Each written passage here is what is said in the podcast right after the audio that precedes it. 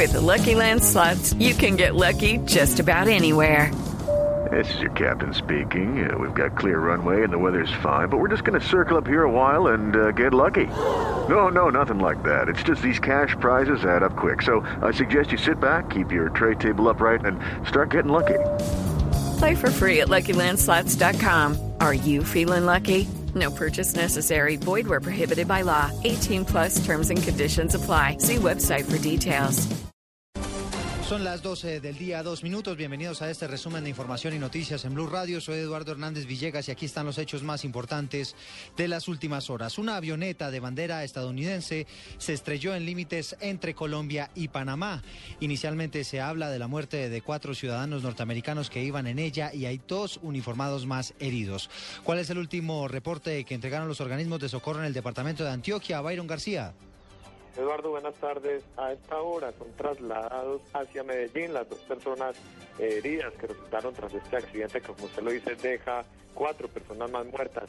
La avioneta de placa norteamericana estaba en curso entre el Chocó y el país de Panamá, pero aún se desconoce eh, qué hacía por esta zona. No saben los organismos de socorro, todavía no han entregado a las autoridades un reporte oficial de qué estaba realizando eh, en ese tipo. Se especula que los tripulantes eh, podrían ser integrantes de la fuerza pública de los Estados Unidos, pero pues el reporte completo lo entrega hasta ahora César Hernández, director del DAPAR.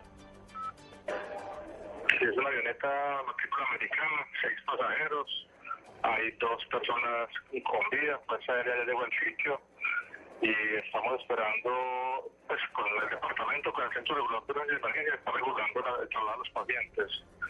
Eh, no sabemos el que vienen, solamente que ya los ubicaron, pero estamos ya la expectativa del traslado y, el visto de la luz verde de PAC para el traslado de las personas.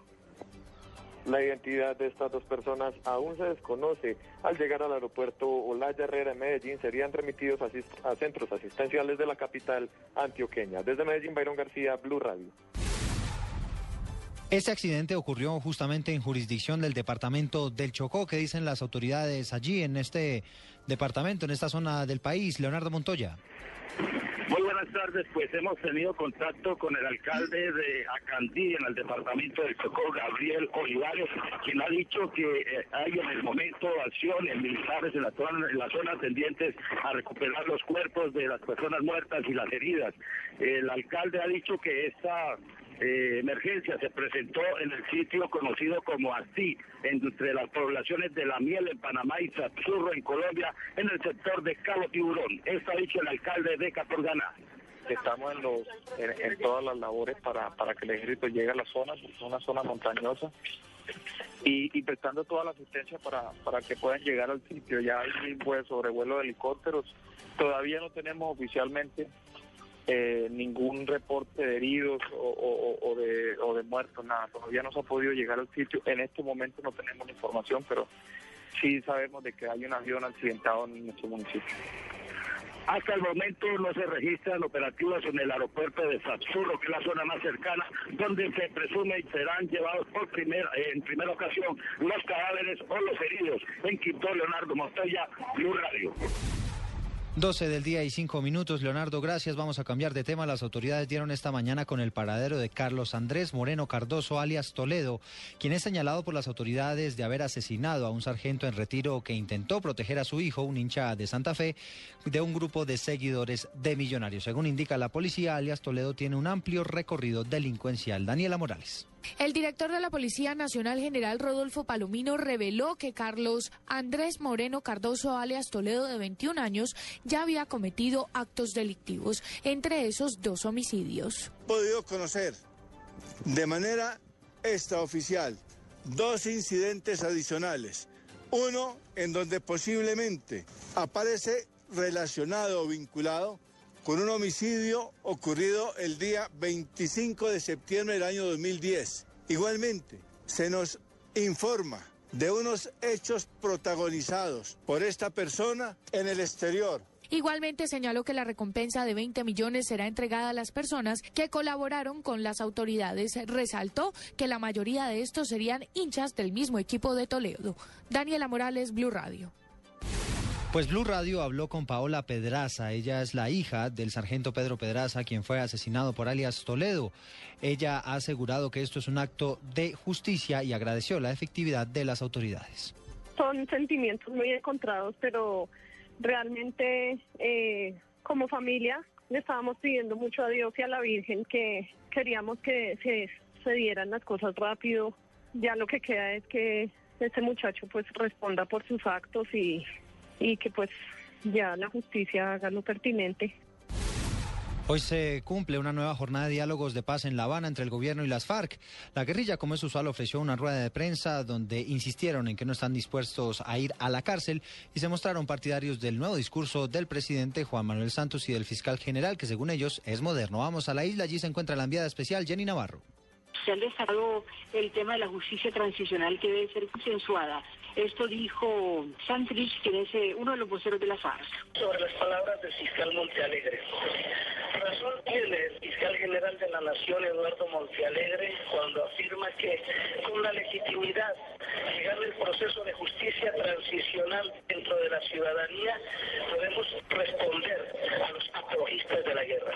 Este discurso de hoy le han llamado reflexiones sobre las palabras del fiscal eh, Montealegre y dicen que hay realismo y sensatez en todas las apreciaciones del fiscal Eduardo Montalegre en Colombia sobre el proceso y lo que sería la aplicabilidad de qué tipo de justicia con respecto a las ya desmovilizadas.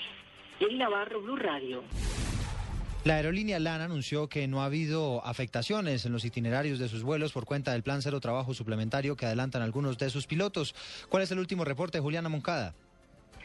Eduardo, tardes. Los pilotos de la aerolínea LAN entraron desde hace 24 horas en la llamada Operación Reglamento para exigirle a la empresa un arreglo sobre los beneficios extralegales que reciben. En un comunicado, LAN aseguró que de, sus dos siete aviadores, solo 29 pertenecen a la asociación sindical ACTAC y confirmaron que la operación aérea no ha presentado ningún retraso en el día de hoy. Además, la aerolínea dijo que a pesar de que algunos pilotos realicen esta operación cero trabajo suplementario, hasta el momento no se ha cancelado ningún vuelo y, se, y tampoco se verá afectada eh, las personas que tienen sus viajes programados para la semana de receso. Juliana Moncada, Blue Radio. Gracias, Juliana. Un bus intermunicipal que cubría la ruta Puerto Tejada-Cali se incendió. Por fortuna, los 40 ocupantes salieron ilesos. Desde la capital del Valle informa François Martínez. Eduardo, un bus intermunicipal procedente del norte del Cauca se incendió cuando se desplazaba al sur de Cali en la avenida Paso Ancho con calle 66. Sus 40 ocupantes abandonaron el vehículo a tiempo y no se presentaron heridos. Al parecer el incendio se produjo porque el automotor alcanzó varias cuerdas de conducción eléctrica. Bomberos ya controlaron el hecho. François Martínez, Blue Radio Cali. Gracias, François. Y hasta ahora les ofrecemos un resumen de información deportiva con Nelson Asensio.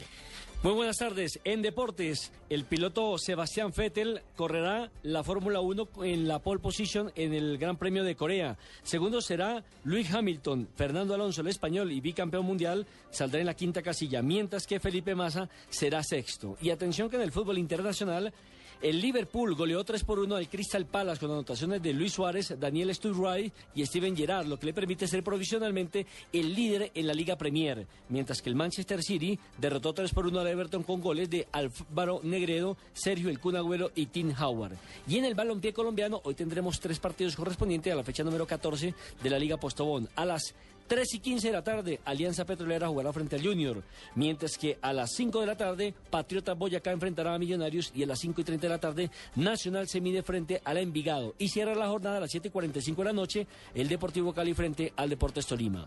Nelson Enrique Asensio, Blue Radio. Gracias, Nelson. Le agrego una. Rafael Nadal, número uno nuevamente. Ah, sí, señor. Acaba de retornar al primer lugar del ranking mundial luego de ganar los eh, últimos 13 eventos internacionales, desplazando al hombre de acero, como le llamaban antiguamente, al ex número uno. Novak Djokovic. Novak Djokovic.